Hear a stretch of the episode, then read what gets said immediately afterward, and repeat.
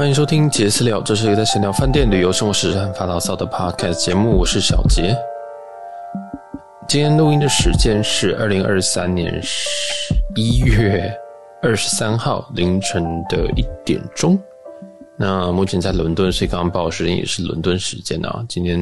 想要来跟大家分享，算是流水账一下我的前几天的的一些。小心得啊，或者是小小游记啊，哈。那今天主要会讲这个，我在第一天，其实我是从台北出发，经过东京，然后再到这个伦敦的。所以我在东京这边，因为航班的关系，我有待了大概二十个小时左右，就是算是一个转机行程。然后今天又来跟大家分享这两段的算是航程吧，因为这两段航程我都是。搭日航的商务舱，那好像有一些人对商务舱有一些想理解的部分，所以我们就来聊一聊。那这边基本上我是用亚洲万里通兑换的，亚洲万里通是国泰航空的点数，那因为国泰航空跟日航是同一个联盟啊，就是同一个这个航空联盟，叫做寰宇一家 One World，所以说可以去做兑换。那当时我换的里程应该是十万里。十万的亚洲万里通点数加上大概两千的港币，所以大概就是用现金大概是八千左右。然后这个里程数分是十万，十万的话，如果大家想要去买的话，大概会是零点二五一每零点二五台币一里，所以大概会是嗯大概两万五吧。好，讲讲中文，讲中文就是我这一趟从台北经过东京再到伦敦这趟商务舱呢。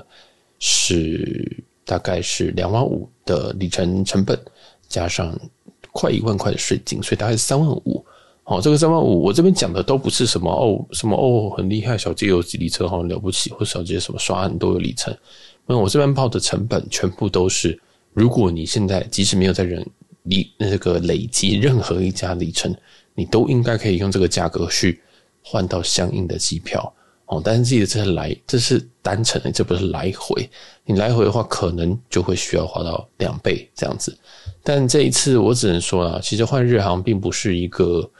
诶、特别特别甜蜜的地方。如果你只是想体验商务舱的话，可能国泰自己换国泰的，国泰航空的，可能印象中只要六万五千里，那就可以跟这个十万里是有一点差距的。这样，对。但是我原本就那时候啦，其实里程票有时候就是有票就好。那我也在这边先提前再再再讲一件事情，就是其实有人问我说，为什么没有做头等？第一件事情是，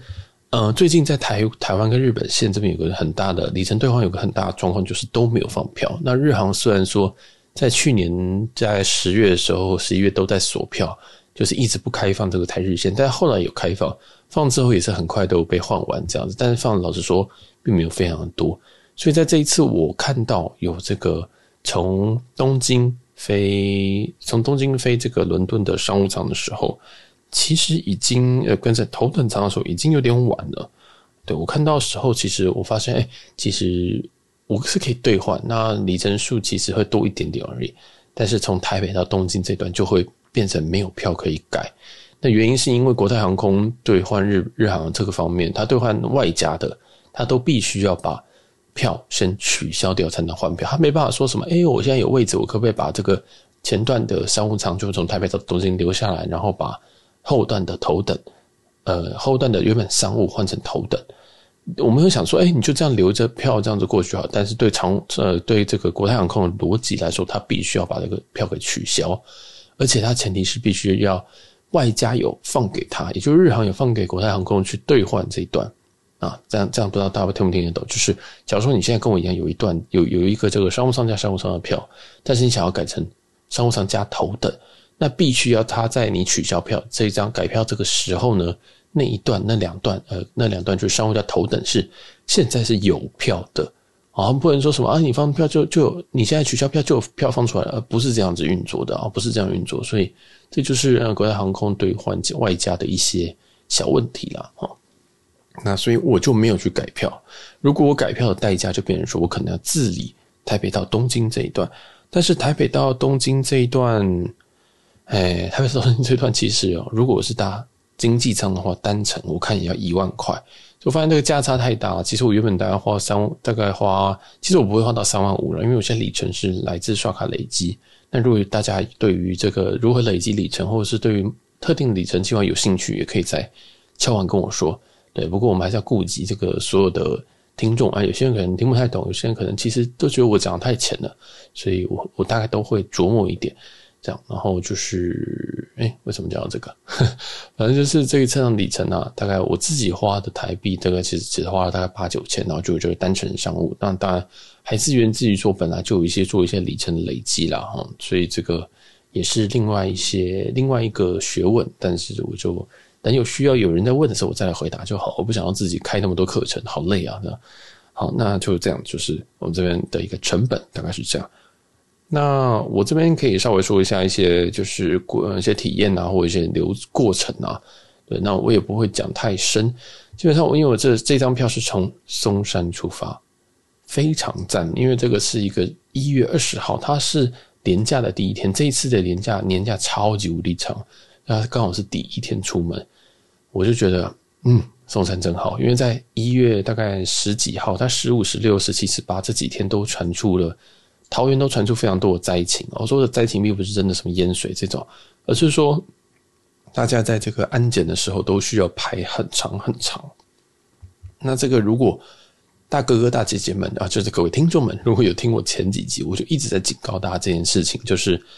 呃，我会提醒大家说，现在人很多，你要提早到啊。我记得在星宇那集我提提醒，还有就是机场接送，你一定要提早预约。就是那那时候，我其实都在标题会打。但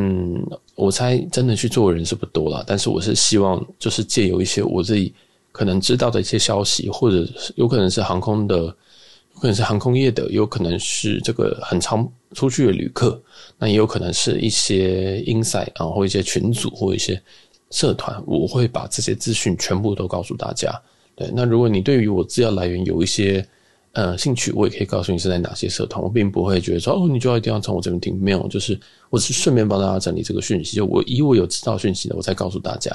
对，所以就是一些，呃，我还是希望每一趟，因为不是每一个人就可以每每一年都出国个三三百次这样子，所以我希望有些人大部分可能一年就出国个一两次，那有时候这一两次可能是跟很重要的人或者是跟家人，我都希望大家有一趟非常。安稳的旅程，他不需要担心东担心西，不需要担心说，哎，我到底要几点去机场？我到底几点要这个进贵宾室还是什么的？我觉得，哎，我我希望可以在用用我知道的资讯，或者是这个我自己的经验，告诉大家，现在你可能需要注意什么事情。但是很多都很即时性，对，像这个在桃园机场，这个从二楼安检一路排到一楼这件事情，我这辈子还没有听过，也没有看过。但有可能是我旅游经验没有那么多了，但是。我自己是觉得挺夸张的，因为大家都知道，其实桃园机场那个安检啊，那个那个你要先排过很很人龙，其实会绕好几个 S 型诶，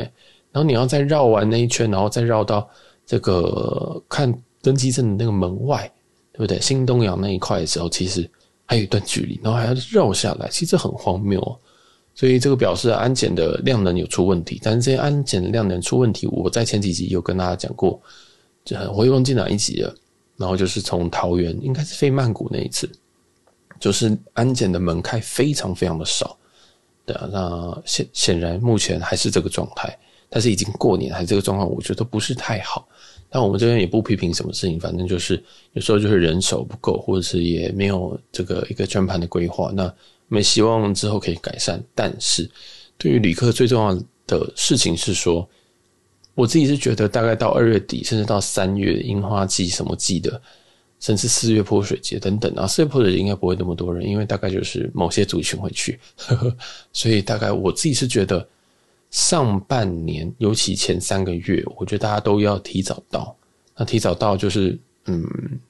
去复习一下你这个很久没有进的机场吧，对吧？就是其实真的很多很多人，那大家也要稍微体谅一下服务业。就是其实真的是，呃，有些人离职，有些就毕竟疫情三年了，你想想看，如果你的工作他只给半薪甚至基本薪水，然后你这样子能够撑三年吗？我相信正常人都会选择离开。那公司也有营运上的考量，也并不会很快把他招回来，对不对？不会有人讲说，哎，我知道下个月大概人数会很多，我把它招回来。其实没有哦，这个你如果是，诶、欸，这样讲也很怪了。反正基本上公司就是用最少的人去去去去做一个最基本的稳定，这样子，他不会不会，通常不会未雨绸缪，除非是很有钱的公司。所以这个人一定是人手一定是不足的哦，你还要把这件事情当做一个短期内的常态啦，对啊，那当然就是稍微要有耐心，然后如果你今天是带家人或者带诶男女朋友或者什么的，那可能你也可以规划一点别的东西，例如说你可以去免税店逛一逛啊，或者是说。可能诶，可以抓个时间，然后就是对，可以做点别的事，或者先把什么影集载好。对，我会一直这样讲，就是因为其实大部分人的出国的次数并不是那么频繁。那我自己是可以接受很多呃不完美，就是我其实每一趟都有一些状况发生，就是可能这一趟我忘记带什么，忘记带什么，然后甚至这一趟我 miss，我有一个航班没有接到或什么的。当然这个有点夸张，但是。有听过去的几集，我这种流水账式，大家都知道说，其实我每一每一次旅行我都有犯错，我每一次都有做发生一些很可怕的事情。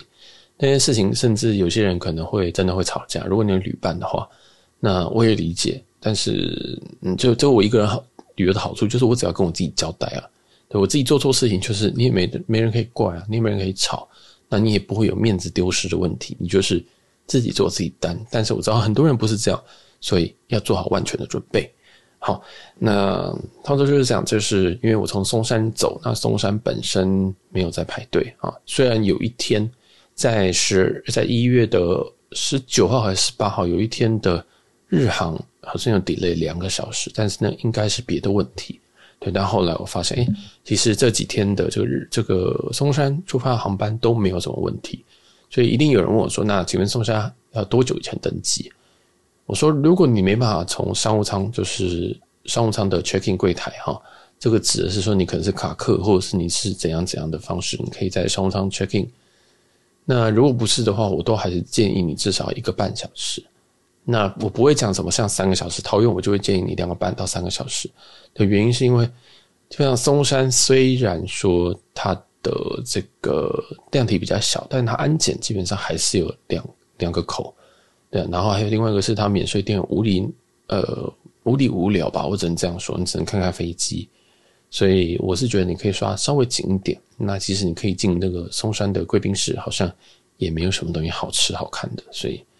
嗯，就是我觉得这个地方就是一个很方便，然后你也不需要太提早到东的地方，这样子。那好，那就是大概就是提醒一些时间的部分。那人没有很多啊，我觉得没有很多。但是人基本上忙航班呐、有些航班部分航班像是日航跟长荣，他们载客率还是偏高啊，还是偏高，当然还是没有像桃园很多航班都是班班客满这样子，可能飞东京啊，或者是飞呃曼谷吧，好像几乎是好几家都是非常满的状态这样，所以他们票价一直都没有掉下来。所以如果你今天是上半年前三个月啦，好像一二三月你要买机票的话，我是觉得。看到特价就选了，或者是说，哎、可能可能这次省一点，然后下次再规划另外一趟，这样我觉得也是一种方式，或者是可以研究看看里程哦，哈，里程可以省非常多的钱啊，这基本上，对我现在每我现在都会尽量在每一集里面都会披露，告诉大家说我花多少钱啊，就是就是让大家大概知道，然后如果真的大家有兴趣，我再来跟大家说这件事情。好，哎、我今天这个 intro 就讲这么多。好，那我们很快速的讲一下这个商务舱的一些经验跟一些心得。那老实说，商务舱是我们所有流量里面最低的，就是大家听完全都不想听这个。大家不要想那么多，就是就是听，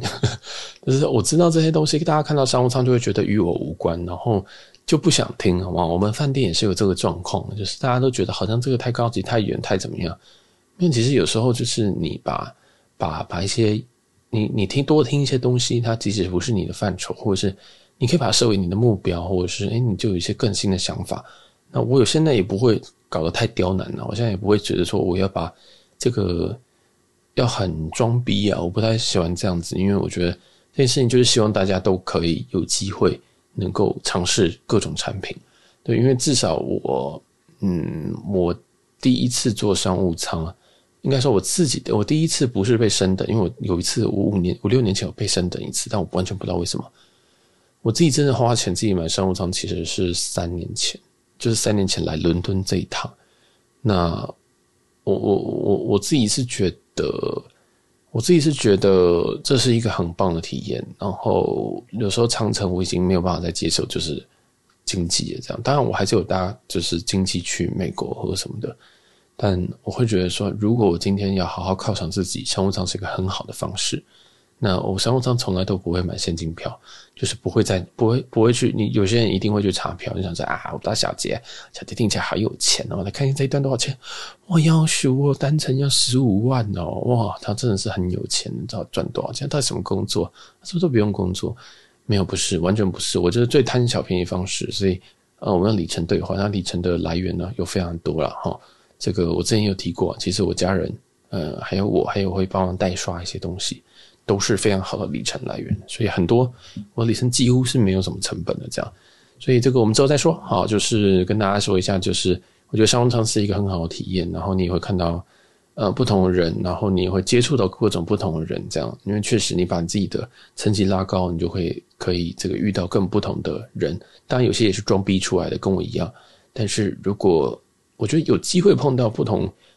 等级的人是蛮好的一个试炼，这样子。当然也不老实说，我得说，并不是等级好的人就代表他是好人啊。这个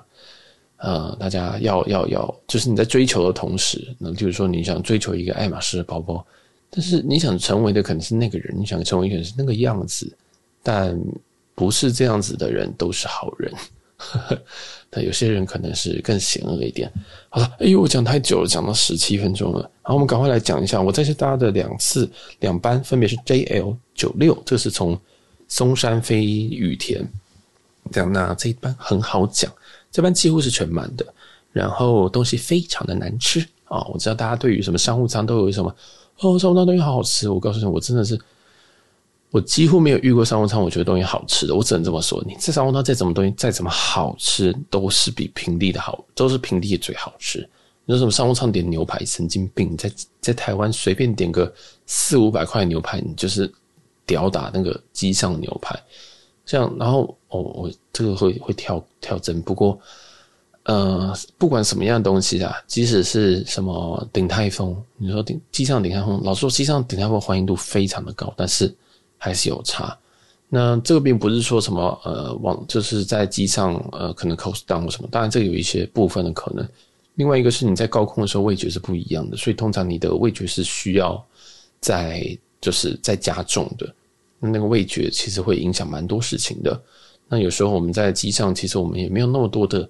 呃心力去真的去细细品尝任何东西。有时候我们可能配酒，有时候我们可能会。呃，跟别人聊天或者什么，甚至在睡觉，或者是就是整个状况就不太一样，所以整个味觉其实也是会被影响的。所以老实说，在机上我自己是不建议任何人对于商务舱或者是真的头等舱还没有搭过，不过嗯，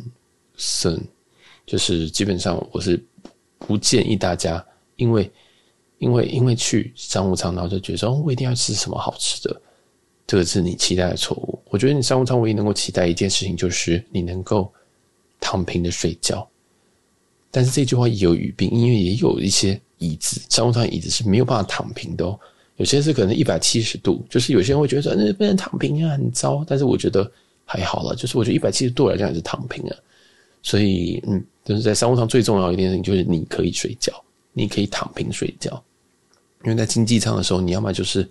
你要靠在那个靠那个叫什么头垫上面，或者是你要靠着窗户，或者是你要靠在隔壁陌生人。的的肩膀上等等，就是其实很不好睡，老实说。所以如果想如果在经济舱，我都尽量选靠窗位，我至少可以靠着那个窗户去睡觉。但是在商务舱就没有差，就趴了躺下来。对啊，但是商务舱选位有一些哲学啦，就是有一些位置其实是不太好的，或者是你也是一个非常容易被经过的路。那所以这个有一些别的事情，我们在这一集也不讨论。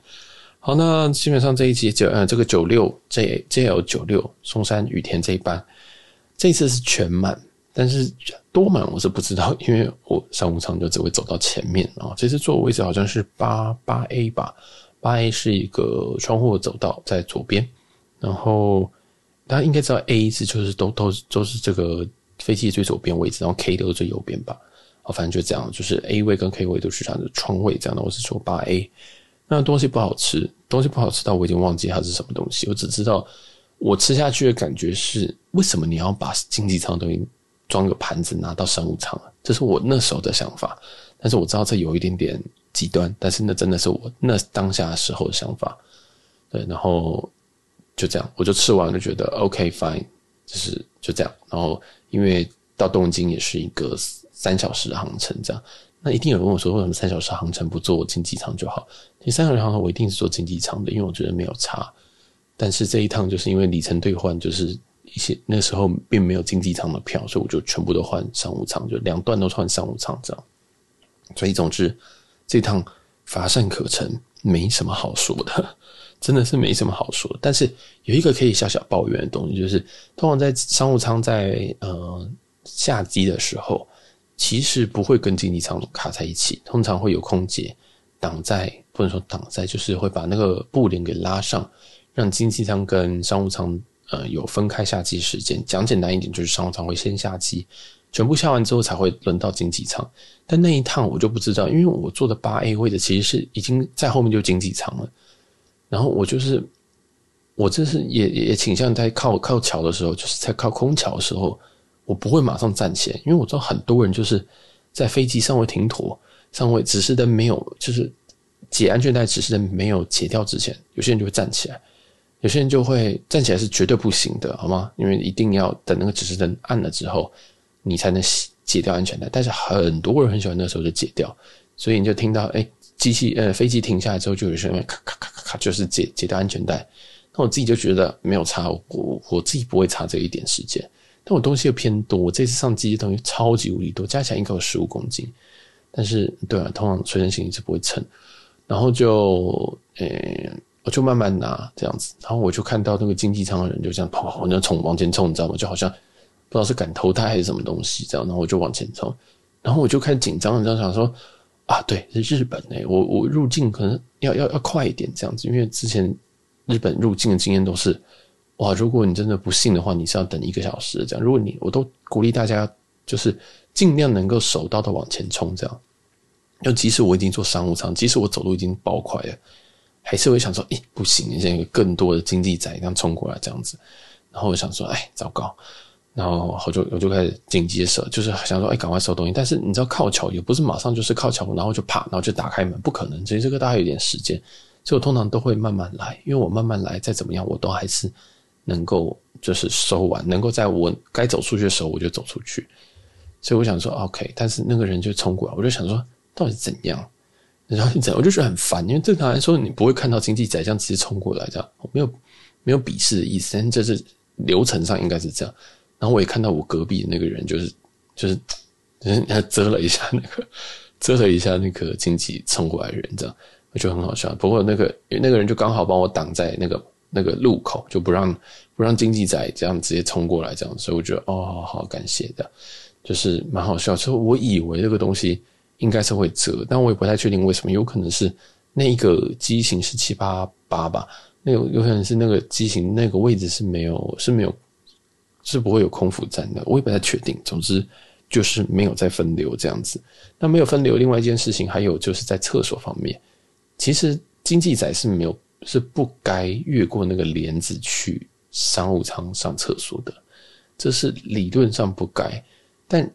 就是如果你今天打开拉开那个窗户，呃，拉开那个布帘，发现呃前面的位置好大哦，是商务舱，你就应该要回头去上厕所。这理论上，好，这理论上。但我有没有就不小心拉开，然后没有发现他们是商务舱呢？然后就是上厕所是有的。所以我建议大家，基本上如果你要去上经济舱厕所，你发现，哎，离我最近也没有了，那你要怎么办？其实你要往机尾走，通常是机尾那一个位空是最空的，这样，或者是你友善的问一下空服，空服也会直接给你一个，呃，空比较，他会帮稍微帮你观望一下，然后看，因为他也比较知道说这里有哪几个厕所这样，所以你就问他一下，然后他就会跟你说啊，就是那边啊，你可以去那边，所以。这是一点小 tips 啊，就是你要么就是直接走到机尾，机尾通常都没有人去，因为大家都很喜欢往前走，你知道吗？大家有那个商务舱的魔力，这样说哦，走前面，前面，前面一定有，前面有。但其实这看灯就好，你要抬头看一下那个灯，就知道那个厕所有没有人在用。但是如果你不会，没有关系，往机位走。真的不真的不会的话，你再问一下空服说，呃，哪边有厕所？这样子，对，礼貌一点，装笨一下，哎，空服会很乐意帮你的这样子。好，但总之再怎么样，你都不该走到商务舱甚至头等舱的地方去上厕所，因为你没有付那个钱。这样好，但是这个你有些人听起来有点太精英了。不过这个只是。理论上啦，好吧，这理论上就很像有些商，有些那个路边的咖啡店，你没有你没有消费，你去上厕所可不可以？也可以啦，但是你就会觉得这是有点道德上的问题，这样子，对吧？那大部分大部分如果真的空腹不小心在那个布帘那边遇到你，他可能会说啊，那厕所在后面，这样他通常会告诉你说，哦，这不是你该上的厕所，这样，对啊，好，这不是小心眼，这是。我们希望我们是成是一个合格的旅客，不要成为一个失礼的旅客了，对吧？那就是这边一点小小的、小小的建议，这样子就是小小的小 tips。哇，这一个已经超级久了，我们是应该切一下啊？不行，我一定要讲完，因为这个就是所有的商务舱。好，那今天就是到这个羽田，羽田这边之后，我就会我就落地，然后我就直接搭车去横滨。那其实这边出境蛮快的，就是。我记得我从里面到外面大概只花了半个小时。那一样啊，我这个出关出日本关，我再一次提醒大家，因为我知道前面有人没有听，大家就是先把这个 Visit Japan Web 的蓝画面开好，一下机就要开好。你要快，请你务必在下机之前网络就要开启。什么意思？如果你要 SIM 卡，下机前就要开启，然后一落地之后，你这个停妥可以开网络的时候，你就开。开始接通漫游或者是什么东西的。那如果你是是预设一些什么呃中华电信啊、台湾大概在漫游的话，你可以你可以提早半个小时就让它开通这样，因为你一下机，他们就会看你的蓝画面，你会看那个 Visit Japan 位有没有变成蓝色，有的话就会让你就是走过去，没有的话就要你在原地开那个画面，所以蛮麻烦的，就是。记得大家先申请 Visit Japan Web，但 Visit Japan Web 其实这一次跟前几次已经有很大的改变。最大的改变就是讲简单一点，是变更简易一点，更好操作。最重要一个东西就是护照，现在护照已经不用再扫描了，这样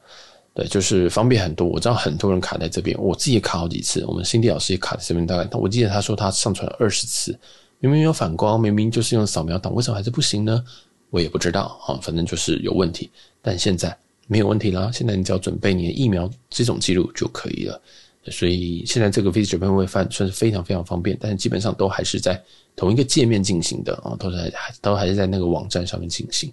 所以大家记得要先准备好，然后就拿着这个蓝色的这个画面，就当这个护身符一路通关这样子啊，然后就就出关，然后基本上接下来的流程呢、你可以去听前几集我在教学。然后就大概花半个小时吧。那也有可能，因为落地的时间其实没什么其他的的航班这样。那我原本这一次想要去办那个 TTP，就是呃，JTTP 叫做什么 Trusted Traveler Plan，就是它呃，日本给一些国家有一些这个信赖旅客的一些。的一些计划，讲简单一点，就是你如果有申请，然后有过的话，你未来就可以拿这个，不需要去排那些，你移民官那边就不用排，你就可以直接刷这个东西过。它的走的通道应该会跟呃在留卡那边是一样的，好像啊，这边就带有待商榷。但是我这一次走过去，我想说，哎，奇怪，我到底要走哪边？我就跟他讲说，哎，我有这个 TTP 的东西，我要，呃，我有我那个 application 已经过了，我需要在现场复审。那我要去哪边呢？他就随便乱给我指了一个地方，他就给我指一个什么外国护照。我想说，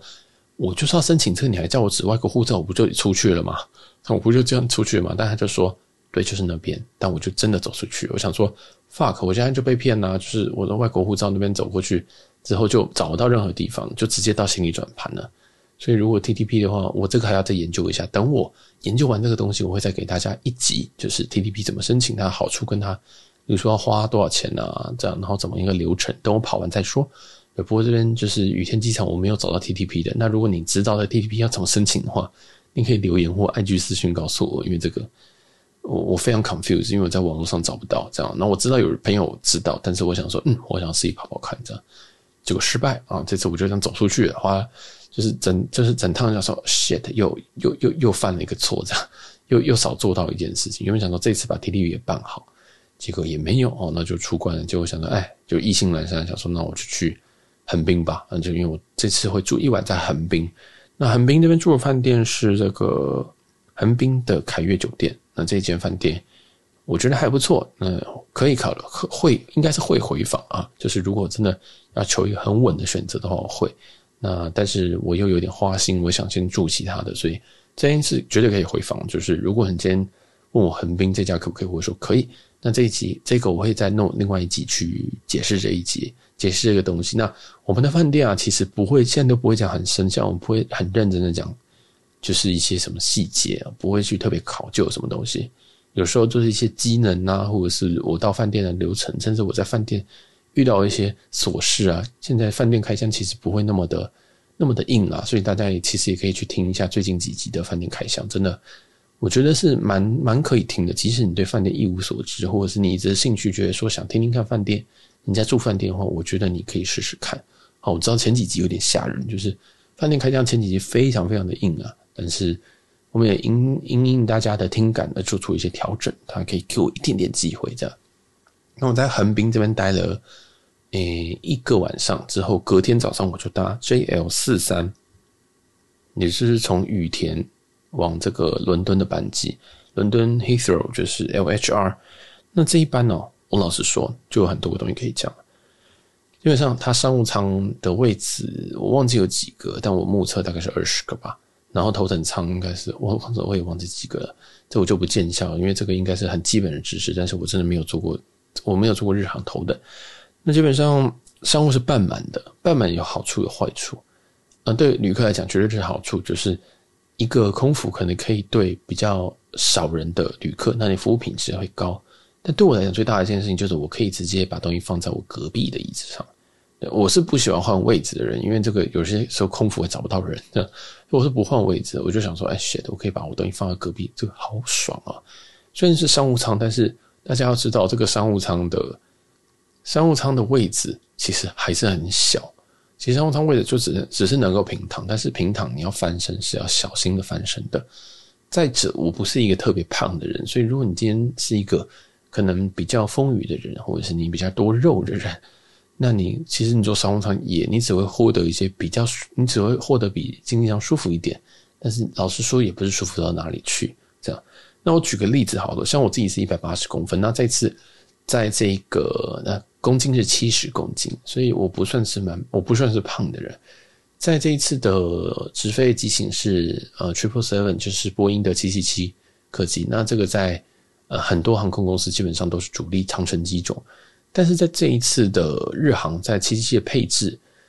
的商务舱的配置竟然是二二二还是二三二，总之是一个非常奇怪的配置，就是。通常，如果今天在七七七在长荣航空的话，它是一二一的配置。所谓的“一二一”的意思是说，双走这个七七七双走道科技，所以左边呃左边是一个位置，商务舱只有一个位置而已。然后再是走道，然后再来是中间的部分是两个位置，那再再再往右边是接走道，那再一个位置。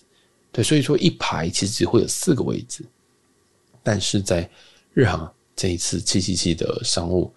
竟然是。竟然是这个二二二或二三二的配置，当然这个有一个，它有它有把这个前后给错开，它并不是说你真的就是并肩的跟别人坐在一起，它有前后错开，所以虽然说这个二二三二，但是呃你不会觉得那么恶心，或觉得说旁边有人，但是它的位置还是偏小，哦，跟这个七七七的长荣商务舱比起来，当然还是偏小。当然这个产产品并定位不同啦，有些有些的这个七七七的产品可能就还是会走一个比较。比较宽的一个这个反反圆骨的一个座椅，那我觉得那是比较舒服的。像联合航空的就 UA 的这个七七七，也基本上大部分越洋的都是这个反圆骨的这样。那诶，反圆骨可能有人听不懂，我这边补充一下，但是这集会变很长，大家忍耐一下。反圆骨的话，就是这个鱼骨就是鱼骨头的意思，所以大家应该过年有吃鱼吧？就是鱼的骨头，大家记得长什么样子吗？就是一个嗯。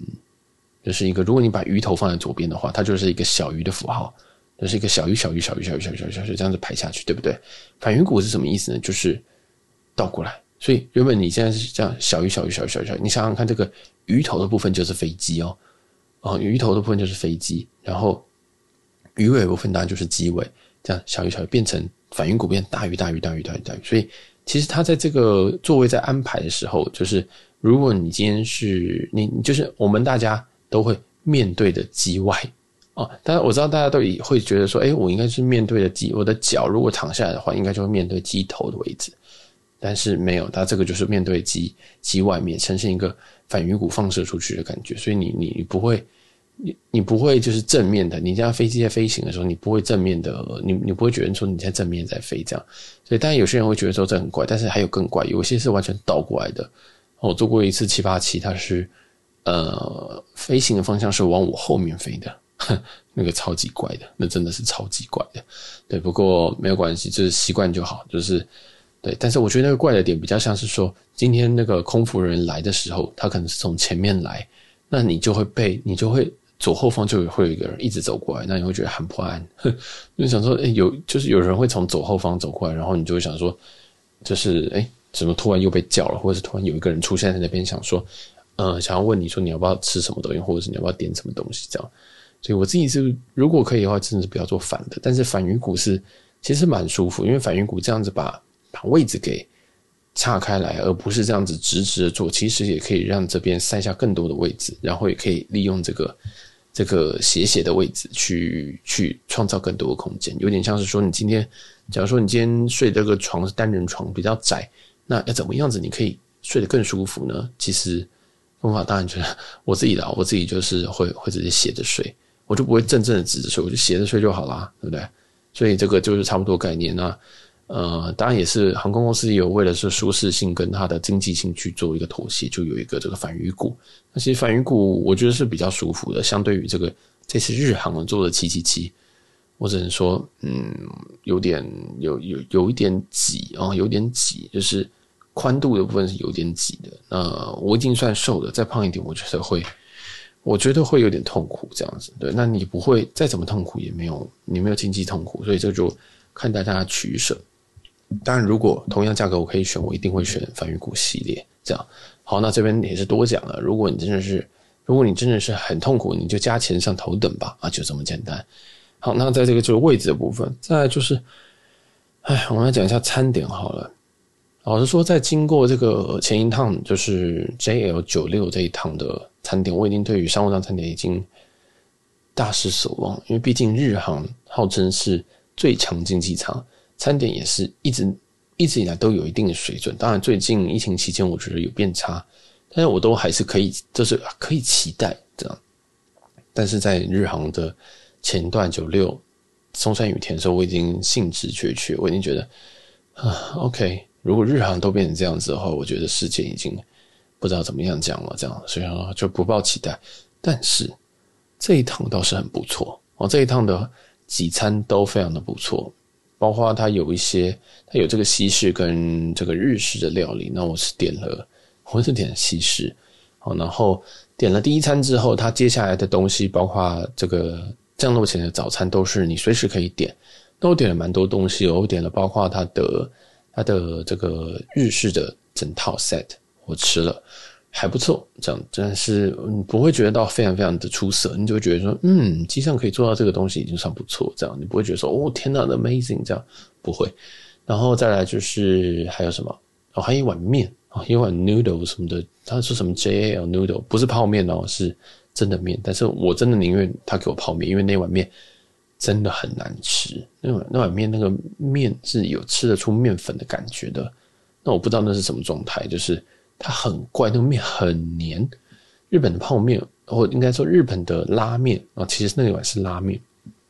日本拉面，我期待它应该会那个面可能要一定的硬度，然后可能呃能够分离吧。但是那个就是一个软又黏在一起的面。那显然它在地面上加热，它只在上面就是可能并没有拌开，或是做什么事情，我就不太确定这个面到底发生什么事情。但我还是有吃，然后还是有吃。然后再来另外一个是有一个很像是早餐的东西，但我还没有降落前我就点了这样。然后那个那个是什么？我想一下，诶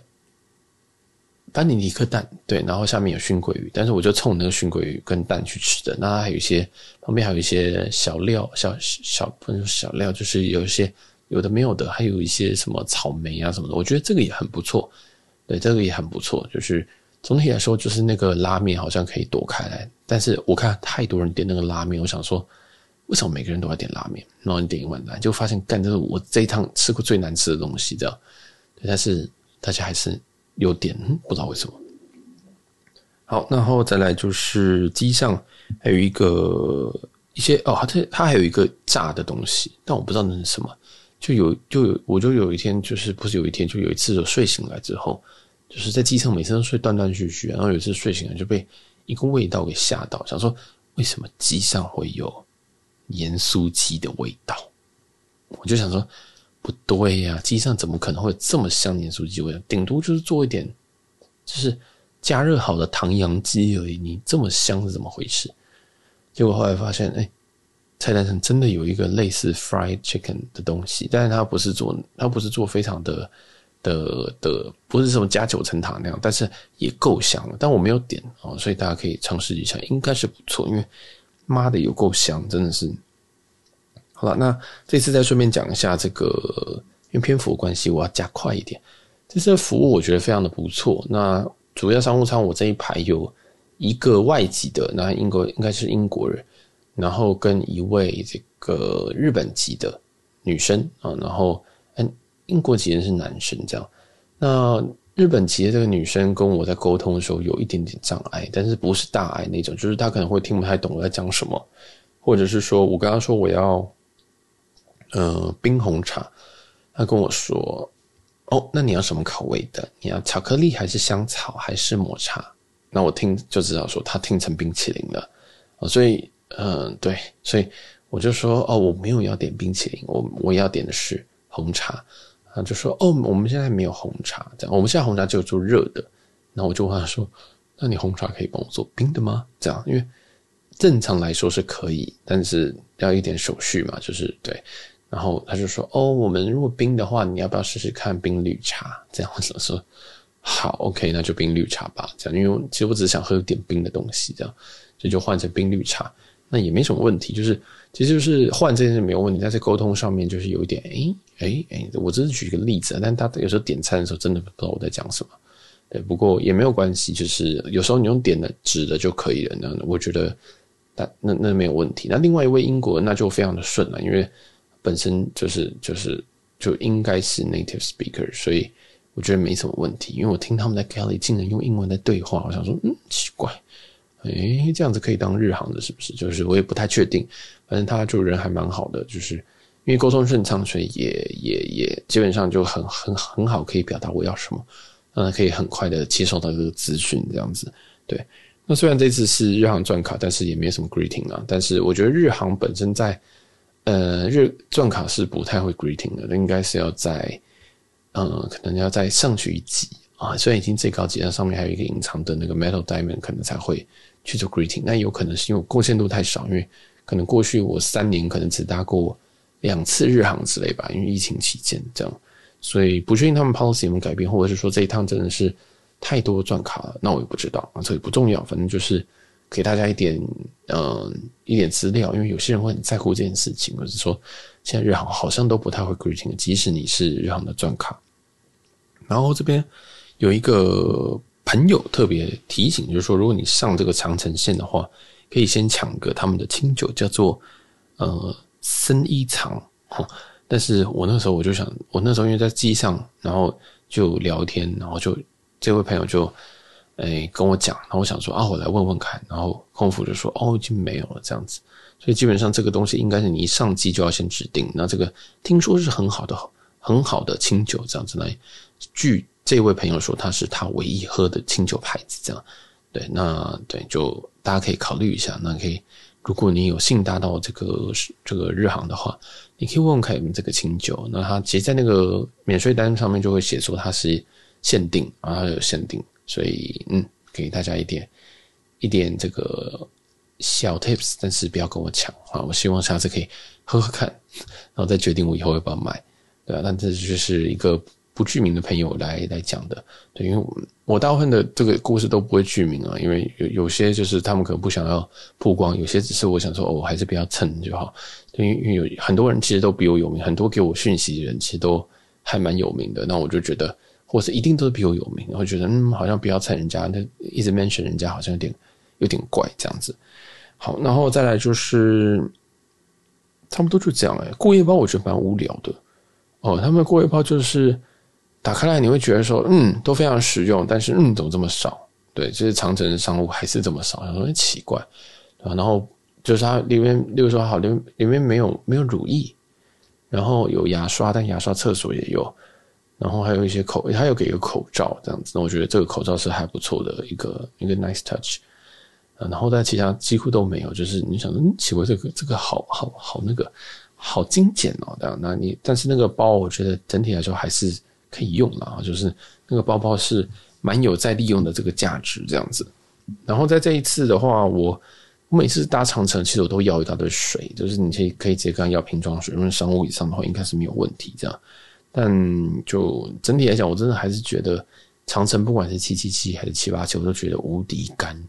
就是真的受不了那种干。所以真的大家一定要要么自己买水，要不然就是做好自己的保湿。那时候我在机上，我真有个想法就是。天呐，真的难怪有人会在机上想要想要敷面膜。我还好，因为我在前一趟的时候我就发现我最近脸异常的干，所以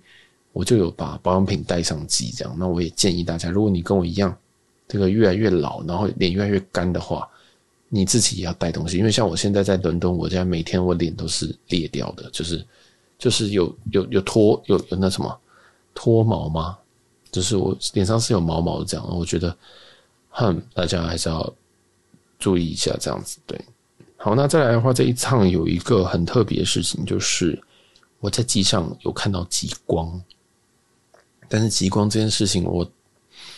我有一点想要在另外一集讲，但是我现在这边说 intro，我不知道我有没有时间录，因为我在伦敦真的是有点点忙，所以我这边讲一下，就是因为这一次哈，在在这一段航线里面，理论上从东京飞到伦敦，大部分都是经过俄罗斯上空。所以这一次，因为乌俄战争还没有停止，所以这次就不选择不飞这个俄罗斯上空，那也不会往南走，走到这个中国的领空或者是乌克兰领空，选择是绕这个阿拉斯加，从这个日本往先往东北飞，飞到阿拉斯加过白令海峡之后，再往格陵兰这边飞，再经过冰岛，再再再到这个东。再到伦敦，所以你听到刚刚那一串的时候，其实这个这件事情我完全都不知道。我是在机场广播的时候就说：“哦，我们这次的航程大约预估是十四点五个小时。”我想说：“操，十四点五个小时。”然后他就说：“哦，我们途中会经过阿拉斯加、格陵兰跟冰岛，再到伦敦。”这样，我想说：“哦，等下等下，这几个听起来就是极光、极光、极光啊！”所以那时候我就想说，哎，好吧，那我来看一下好了。就发现有，我就打开一个 app，叫做应该是念 Aurora 吧，就是 A U R O R A，基本上就是一个极光的 app。然后你可以在上面看说，现在这个此时此刻，呃，你所在地区有没有极光，或者是有没有极光的机会，或者说现在全球的哪个地方是有机会看到极光，然后他会讲说这几趴几趴。然后我就看到说，哎，有一块地方好像大概超过五趴这样。那我就去看，哦，在阿拉斯加上空。那我想说，好，那我就稍微算一下，说，哎，到这边大概一个小时，所以我就先休息一下。休息一下之后呢，就就起来，然后就发现说，哎，有刚好有看到极光。但老实说，那个极光非常非常的弱，就是你会觉得只是有一个有一个绿色的绿色的小小的很暗淡的东西飘在那边，它其实没有那么亮。那我应该也会 po 照片，但是照片是。经过相机去长时间曝光的后果，所以他的他看到的东西没有眼睛，他看到的东西比眼睛看到的还要多，只能这么说。所以大家看到那个极光照片全部都是修出来的啊，就是至少我这边是这样。但就我所知，大家的极光照片都是修出来的，因为极光真的呃很需要后置，你不后置你会觉得说哦，就是很像一朵嗯有点绿绿的云，这个那样感觉。对，然后但是它会动，这样，然后我有索性有看到极光，那大概极光大概维持大概二十分钟吧，那我就不断的拍，不断的拍，几乎都集中在阿拉斯加上空。那我原本想说，诶，我这是经过格陵兰跟冰岛这边的时候，其实这边也是在一个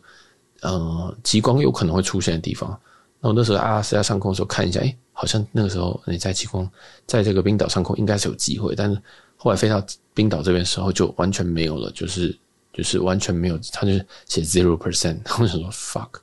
所以还好我有这边有找到。那老实说，这是一个非常幸运的事情，因为我这辈子还没有想好说我要就是真的要去哪边看极光。我有拟定一些地方，但是会嗯有一点有点，我其实想把这个东西当成说，我想把这个东西当成说是跟。可能家人或者是另外一半去的地方，我没有想过我会在机上一个人坐商务舱的时候不小心看到极光，然后想说 fuck，为什么我在这个时候看到极光？因为我知道我看完极光之后，我不我知道我不小心看到极光之后，我就会觉得极光很无聊，懂我意思吗？就是有时候有些东西可以追求的时候是很赞的事情，有时候你可以想说 yes，我一定要在五年之内达到商务舱，你的你。你在追求这件事情是最开心的时候，但是你在达成那一刻，你就觉得不过就是如此，那你就会开始担心说，我现在就已经满足了，或者是我这个年纪满足，或者怎么样，我接下来怎么办？所以那时候我看到极光，我想说，完蛋了。我想说，就是我可以开始想象说，今天有人跟我说，哎，我还想去看极光啊，然后我也跟他讲说，没有，极光很无聊，不用看，真的不用浪费大钱去看，我们去。我们去去，我们去做一点别的事情。我们去坐游轮，好不好？之类的，就是我可能会想这样讲，就是觉得极光，就是我看到，我看完，我看看到那一刹刹那，当然觉得好幸运、好赞、好开心。但是过两分钟之后，我就觉得，哇，怎么就这样？有点这样子的感觉啊。所以给大家一点点的想法，就是其实有时候，哦，有时候真的是把东西放在一些比较重要的时刻会比较好。如果这个是一趟。呃，假如说是一趟蜜月的话，或者是一趟什么的家庭很重要一个旅行，我觉得它对我来讲意义会更大。对，反正其实人本来就是意义，本来就是人赋予的。有时候当下的那些场景全部都只是附带的，这样，所以我就开始觉得说，嗯，其实有时候那个人生追求好像也不用追求那么快。哦，这个好像在讲多，就是看到了极光的一，然后一点点小，一点点小小小忏悔吧，或者点小小想法，就是。虽然很幸运的看到，但是有一点点小小的惆怅。这个就好像就是我，好像就是我自己的个性吧。这样，那当然，我在当然看到极光，跟要把极光拍下来，跟你知道哪边会有极光，还有怎么样看极光这件事情，都不是我上机之后才知道的。我其实很早就做过极光的功课，我知道去哪边看极光，我知道哪一段是极光带，然后我也知道说要怎么样才能把极光拍下来，因为拍极光不是一件非常简单的事情。那刚刚好，我这趟有带单眼上去，然后也刚刚好我带了大光圈的单眼上去，就是还可以算是可以拍极光的相机。其实拍极光不需要到非常非常高级的相机，但是我那时候带我带上机也是刚刚好是可以胜任这件事情，所以我有拍下来。然后呃，我应该有 po，我应该有 po 几张，这样就是真的是蛮漂亮。但是老实说，照片比比比本人还要好看很多，对，因为照片是有。调整过亮度，调整过一些对比的，这样就是给大家一点一点 heads up，这样不用不用太羡慕哦。那个就只是那个真的很修图修很多，真的修图修很多这样。好，那嗯，我看一下哦，顺便讲一下极光这些准备好了，就是因为我以前就因为我通常都会有兴趣，我就去查嘛，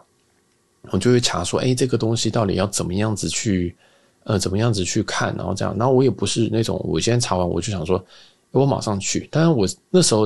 当下我是有想去，但是我就查了一下价格，发现哦 shit，好好贵。然后我就发现说，哎，是什么冰岛团啊，什么团都阿拉斯加的什么 Fairbanks，就是或刚才说应该是说加拿大 Fairbanks 或者是阿拉斯加，我都觉得好贵，好无聊。要不然就是我觉得说，天哪，我去的时候我完全不知道在当地要干嘛。你叫我去这些地方，就去阿拉斯加到底要干嘛？就是我想说 要吃鲑鱼吗，还是什么的？但是我觉得那边又冷，我又没有想待那么久，又无聊，因为我就是一个城市仔，所以地方我真的会死。所以那时候我就先做好功课，发现说，嗯，好，no go，好像不太行。但我真的是没有办法，就是短期间我没有办法去负担。第一个，这个很贵；第二个是这个很贵，但是机会很小，因为大家都知道极光这件事情，它之所以难得，之所以大家觉得幸运，原因就是因为它很少出现，它也非常有个性，这样，所以它根本就就是有时候你去，你可能住了两天，你发现你根本看不到极光，这就是它的问题所在，也就是它珍贵的地方所在。反正珍贵的地方，珍贵的地方永远都是有一些知道稀缺性这样的，包括极光也是。所以那时候我做完，我就觉得说，哦，no，算了，我下次再说，就是等我之后我更有动力的时候再说。但是就不小心在机上听到了广播说，哦，会经过阿拉斯加、格陵兰跟冰岛。我想说，哇哦，真的吗？然后我想说，天哪，原来就是就是该不会我有机会看到？那我说我也是没有想太多，我就打开打开 app，然后开始查一下，发现真的有机会这样。那有机会也不代表会看到，因为大家都知道极光这件事情非常非常非常非常非常的。麻烦，那有可能天候不佳，或者是云层太多。但是因为我已经飞到很高，所以还好，就是还是有很多很多的问题嘛。例如说，会不会有可能就是我坐这一侧飞机我就看不到？但我也不知道，因为老实说，我真的没有遇过人在飞机上看过极光这样。所以，呃，有啦，有一些机长我有看，我我有看过他们动态，但是我没有认识真的是熟的或者旅客看过，所以我就想说，fine。结果还真的被我等到了。那。等我也不是坐在那边等，我就是睡睡一下，然后想说，嗯，我到那一区了没有？我到那个那个 app 上面写说，哎，比较有机会的地方没有？所以其实，在最高的机会，我在在最高在在在看到极光那块区域，它那时候显示是绿色的区域，然后好像有二十五趴的几率吧？对，那个有一个什么 KPA 还是什么，那个数字大概是三点多，但也不是非常高，但是就是有机会。但是我就是有有一次我就。抬头看一下，发现哎，绿绿的，那个绿绿也是绿，就是不太确定到那种，嗯，是它吗？嗯，这就是极光吗？这样，后来我就照相，我就先用手机拍，手机拍完发现，嗯，它是极光，但是我发现这个极光好丑哦，我的天哪，就是它跟我看到的网络上的极光完全不一样，然后我就拿相机开始拍，然后才发现说，哦，原来大家都是拍完之后还有在修，就是相机因为它曝光时间可以比较长，它进光量可以比较多，因为光圈也比较大，所以。整体要拍极光效果会好很多，这样，然后就拍完发现说，哦，好像就这样，对啊，反正这，哎呀，这边就先到这边，就是先告诉大家一点小经验这样子。我不小心把极光的部分给讲完，那真的真的，我看我看完第一印象，第一个想法就是，哇，机会真的是留给准备好的人哎。如果我不知道极光这件事情，或者是我只觉得极光很漂亮，我好像有朝一日要去追追踪它这追追求它这件事情，或者是我想说，哦。我大概年底的那一趟旅行要去追求他这件事情，我觉得你就错过了这一次，因为其实机上没有人发现这件事情，没有人看到这件事情，有可能他们根本去习以为常，但是只有我一个人，就是趴在那个镜那个窗户边，然后用那个那个毯子盖住盖住所有的光光害，然后在那边趴着那边疯狂照相，其他人好像丝毫是没有动静这样，所以我真的觉得，如果这是你真的喜欢什么事情啊，就是先先先研究。那有时候机会真的会提早来，就像我这次一样，就是我真的这次不是故意要鸡汤你们，是我真的这次就觉得说，哇，原来机会的留是是留给准备好人是这个意思。如果我今天是规划一个极光团是在年底的时候，那我是不是在年底之前，我可能在十一月我才会开始规划这个，我开始想说，诶，极光我要带什么，我穿什么外套什么的。但也就是因为我先研究这些东西，我发现我可行或不可行。或者是说我之后再做这件事情，或者我规划什么时候再做，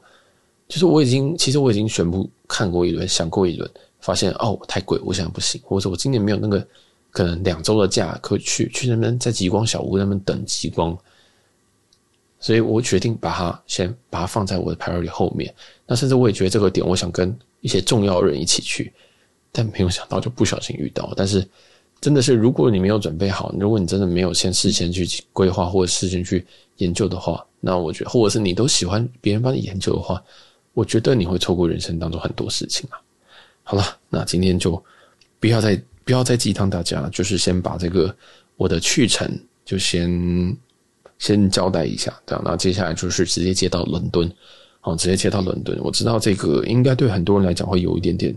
硬，或会有一点点。太太多了，但是因为我不想再切太多集了，我知道我我集数太多，然后也有时候有些人可能也会觉得，天哪，我真的都听不完这样，所以我就把这个东西做一点统合性的整合。像这一集就是出发，就是两两个商务舱给大家做一点点简单的简单的分享啊，告诉大家说啊，这个我我的我的我的心得是如何，那你可以做你的参考。那如果你对详细的内容有更多的问题，你也可以再问我，因为我知道非常非常非常多的东西，我都跳过，我都省略它，不去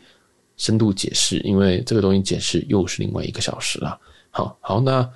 今天节目就在这边告一个段落了。那我每周都会更新两集的内容，喜欢的话帮我分享出去哦，并在各大平台帮我们做五星留言。如果你喜欢，并且想要继续支持我制作这些。呃，无业配的影片的话呢，应该说无业配的 podcast 的话，可以参考我们的抖内或者订阅方案喽。那我是小杰，我们下期伦敦再见喽，拜拜。